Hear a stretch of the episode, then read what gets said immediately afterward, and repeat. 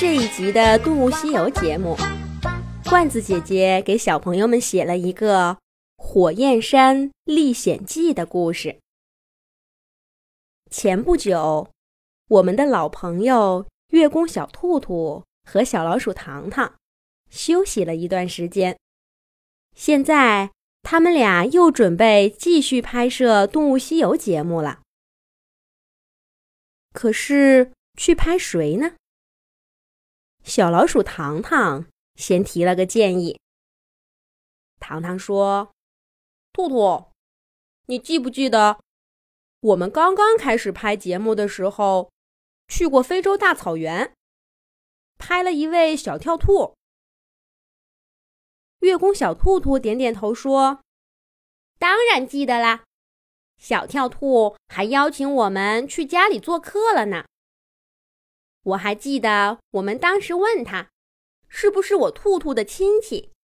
结果人家说，跟你小老鼠糖糖才是远房亲戚呢。我还问他，那为什么不叫跳鼠呢？糖糖说道：“其实还真有一种动物叫跳鼠。这次我们就去看看真的跳鼠吧。”月宫小兔兔有些意外的问道：“还真有这种动物吗？”糖糖点点头说：“那当然，你看，我这儿有一张画像呢，是我前几天在月亮图书馆找到的。”糖糖一边说，一边拿出了一张古旧的图片，看上去呀，有年头了。月宫小兔兔凑过去一看，只见画像上面画着一只长耳朵、长尾巴的老鼠。不过跟小老鼠糖糖不同，画像上的小老鼠后腿很长，前腿很短，所以它是只用两条后腿站着，前面的两个爪爪不着地。只是在胸前端着。小老鼠站着的地方是一片大沙漠，远处还能隐隐看见一座燃烧着的火山。火山映在小老鼠的眼睛里，闪着点点火光。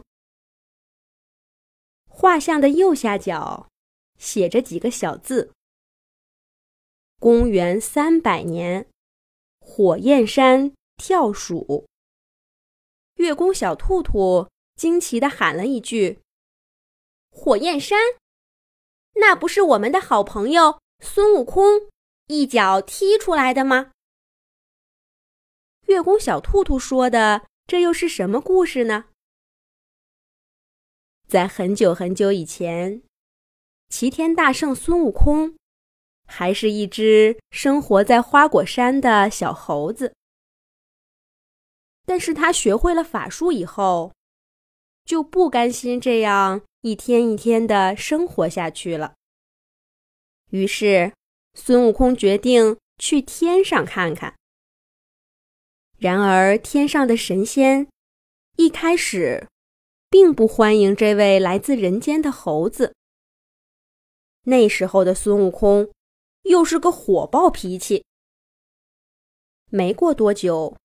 神仙们就联合起来，跟孙悟空打了一架。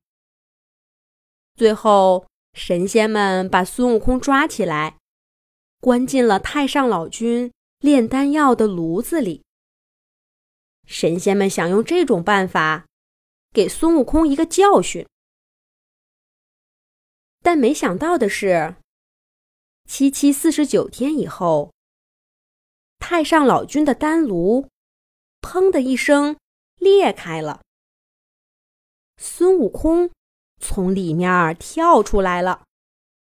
他不但毫发无损，两只眼睛还变得金光闪闪的。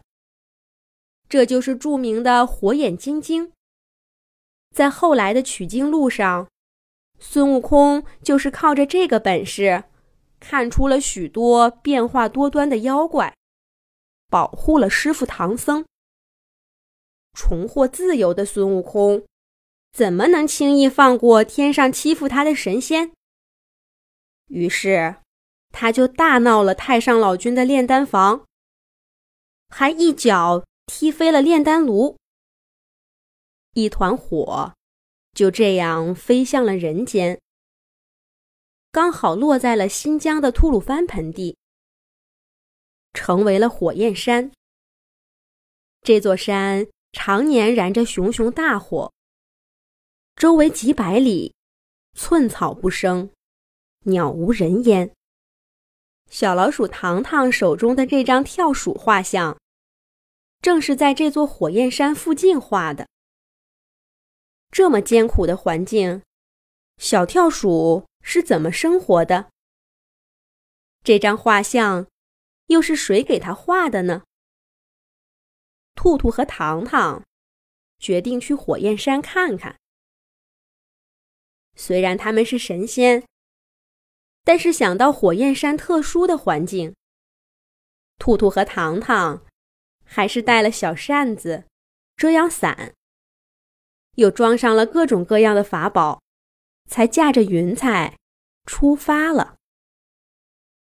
没过多久，两位动物小神仙就来到了火焰山的上空。如今的火焰山，跟跳鼠画像上的。完全不同了。当年孙悟空跟着师傅唐僧取经路过这里，被自己燃起的大火拦住了去路。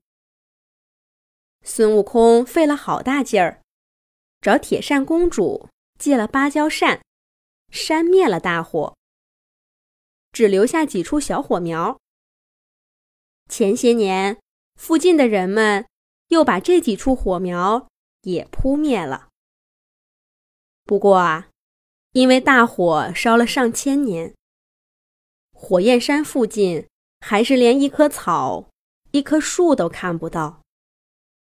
棕黄色的山坡上刻着一道一道的沟，太阳一照，就像还燃着大火一样。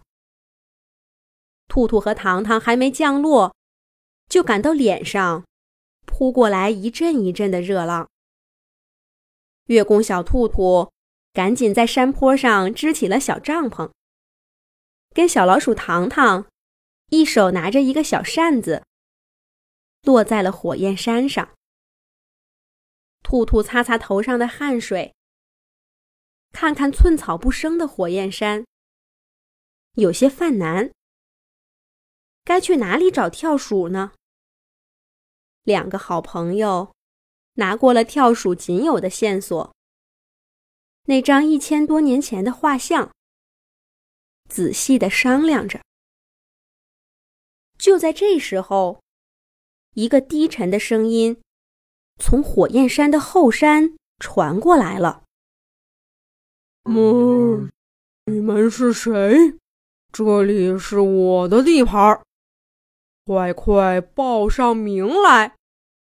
这是谁呢？兔兔和糖糖会不会遇到什么危险呢？好啦，让我们下一集再接着讲。小朋友们可以让爸爸妈妈关注微信公众号“童话罐子”，上面每天都有每一集出现的动物朋友、有趣的图片。